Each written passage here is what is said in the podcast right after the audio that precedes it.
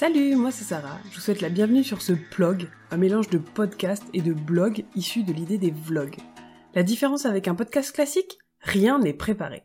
Je m'apprête à vous parler pendant 12 minutes, qui est selon moi le temps idéal puisque c'est la durée de mon trajet maison-boulot.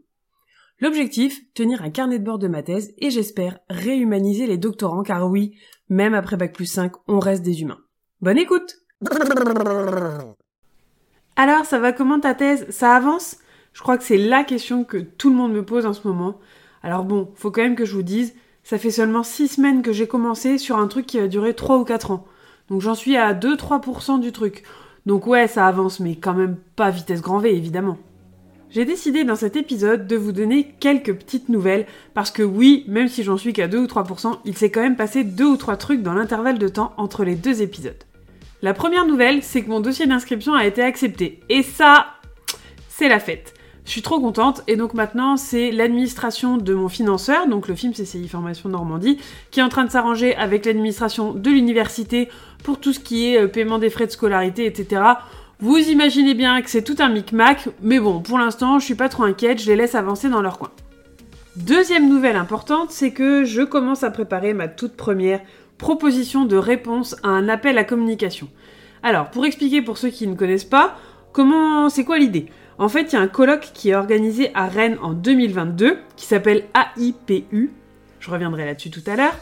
Et l'idée, c'est que pour que des gens participent à ce colloque en tant qu'orateurs, ils font un appel à communication. Et donc, euh, voilà, qui veut, entre guillemets, peut répondre à l'appel à communication en proposant quelque chose. C'est ensuite euh, lu, relu et re-relu par un comité scientifique, le comité du colloque, qui va vous dire ok votre communication elle est bien, vous pouvez venir au colloque, ou elle est bien mais, et dans ce cas-là il faut réviser un peu votre communication, ou alors c'est pas bien du tout, rentrez chez vous et venez en tant que spectateur.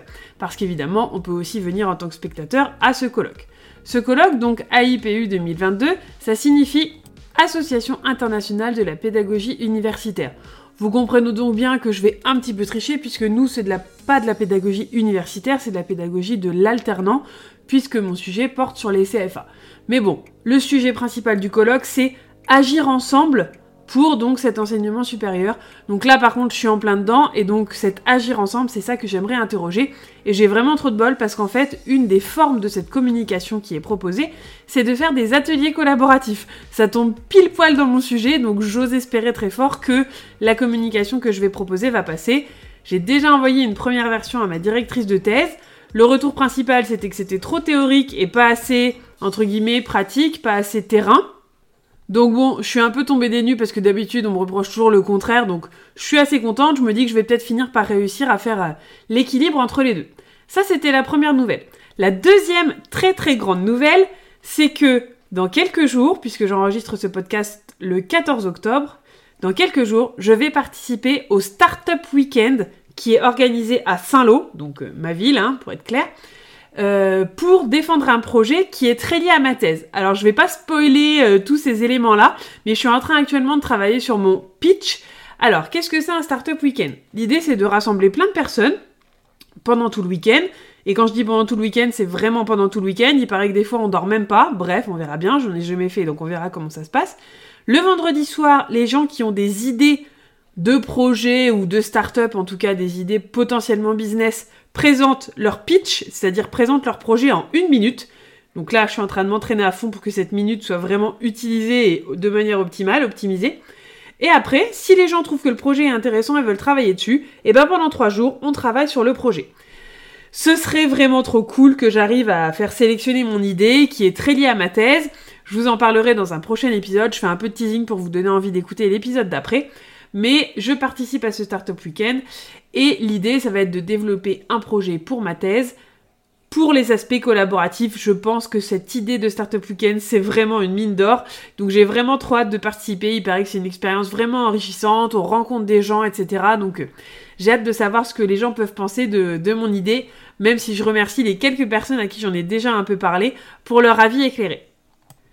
J'en arrive déjà à la troisième nouvelle.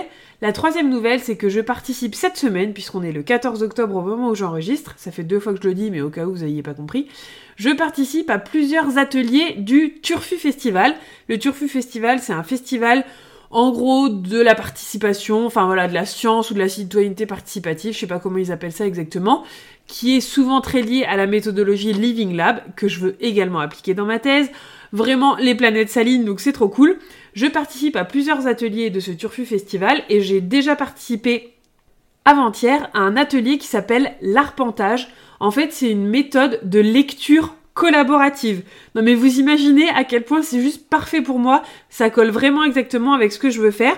Donc évidemment j'ai pris plein de notes sur la méthode, sur comment se passait l'atelier et tout, pour pouvoir reproduire cet arpentage. Alors pour vous raconter rapidement comment ça se passe, d'ailleurs il y a d'autres ateliers qui sont proposés hein, au Turfu Festival et il paraît même qu'il y a des clubs d'arpentage dans certaines villes, donc il faut pas hésiter à se renseigner parce que c'était vraiment super. Pour vous raconter, on arrive, donc c'est un atelier collaboratif, donc il y a euh, des tables en îlot, il y a à manger et à boire comme d'habitude, euh, des crayons, des papiers, tout ça, et des animateurs. Donc là nous avions deux animatrices que sont Malvina et Vanessa. Et donc euh, super sympa, elles se présentent, elles nous expliquent un peu le principe. Donc l'idée c'est quoi? C'est qu'elles ont choisi un livre, le genre de livre que vous ne liriez pas tout seul. Vous voyez, le genre de livre où vous lisez deux pages, vous faites ouais, c'est bon, tant pis, je le lis pas. Mais vous avez quand même un peu envie de savoir ce qu'il y a dedans parce que bah, le sujet vous intéresse, le titre vous intéresse et tout, mais c'est pas forcément très facile à lire. Donc elle présente le principe, le livre choisi, et là, là, il se passe un truc. Je pense que ça, ça peut pas laisser indifférent ce genre de choses elles découpent le livre. Elles arrachent les pages du livre pour diviser les chapitres. Alors euh, clairement, euh, ce qu'elles expliquaient, c'est que la valeur du livre, c'est son contenu, c'est pas le livre en lui-même, même s'il y a une grosse symbolique derrière le livre. Perso, mes livres, j'adore les martyriser. Je vous renvoie à un petit post Instagram sur ce sujet. Alors quand je dis j'adore, c'est pas que j'adore les martyriser euh, pour le plaisir hein, de le faire. Mais en tout cas, j'ai aucun problème avec le fait de les corner, de les utiliser. Pour moi, c'est un objet qui doit être vivant. Enfin bref, elle découpe le livre et elle, donne en fait un chapitre à chaque personne. Individuellement, chacun va lire son chapitre et en faire un espèce de résumé. Alors mon chapitre, il était un peu compliqué, un peu long. J'ai eu un peu l'impression de paraphraser les choses, mais c'est pas grave, je me suis prêtée à l'exercice, c'était, c'était sympa. Alors c'était vraiment pas facile à lire. Et donc à la fin, en fait, il y a une restitution. Elles, elles ont choisi de faire une restitution qui est double, une restitution entre guillemets papier, physique, euh, où on avait en fait une feuille à trois pour euh, écrire tout ce qu'on voulait dessus pour faire notre résumé et une restitution orale qui était enregistrée pour pouvoir éventuellement un jour en faire un podcast si la qualité de l'enregistrement le permet. J'ai trouvé ça vraiment trop cool. Vous imaginez bien que si je le fais, moi j'ai grave envie de faire un podcast avec ce qui va ressortir. J'en suis pas du tout là, mais ça m'a beaucoup plu. Euh, et en fait, ce qui était génial, c'est que quand les autres expliquent leur chapitre, ça illustre, ça éclaire complètement ce que vous, vous avez lu.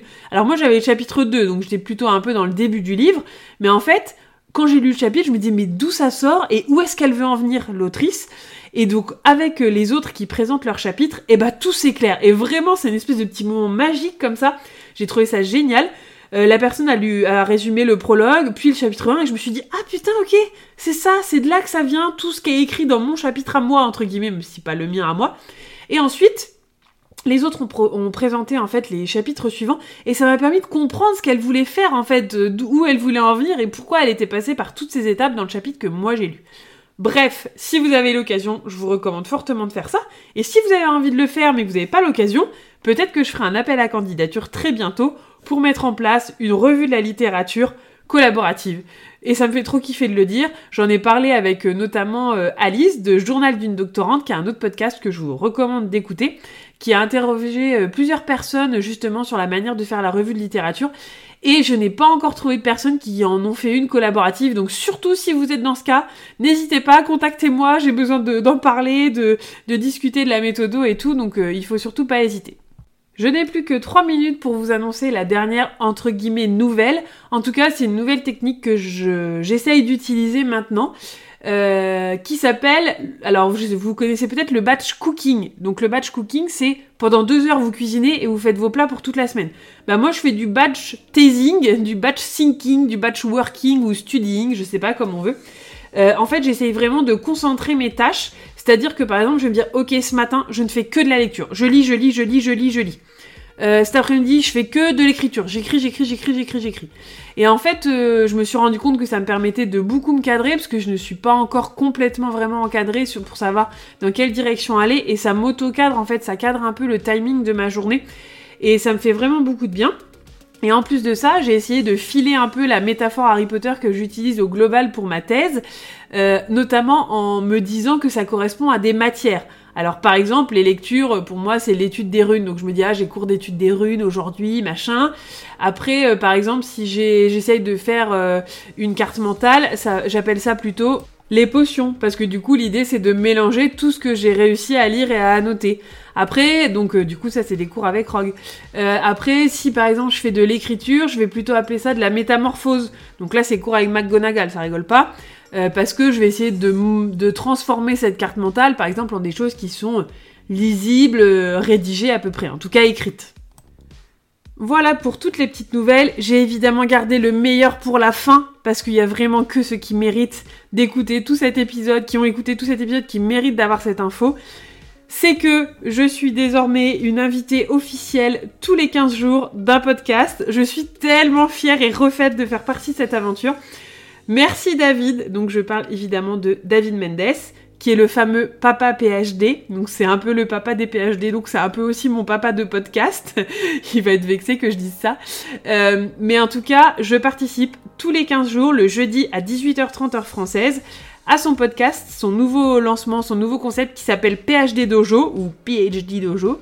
Euh, pour essayer justement de participer à cette communication sur le doctorat, sur la thèse, sur les techniques, sur euh, comment ça se déroule, et je pense vraiment que c'est de plus en plus important qu'on comprenne bien euh, ce qui se passe dans le doctorat et tout. Et donc euh, voilà, il ce concept de dojo où pour l'instant je suis ceinture blanche, mais j'espère devenir très très vite jaune, orange et toutes les autres couleurs de ceinture. À bientôt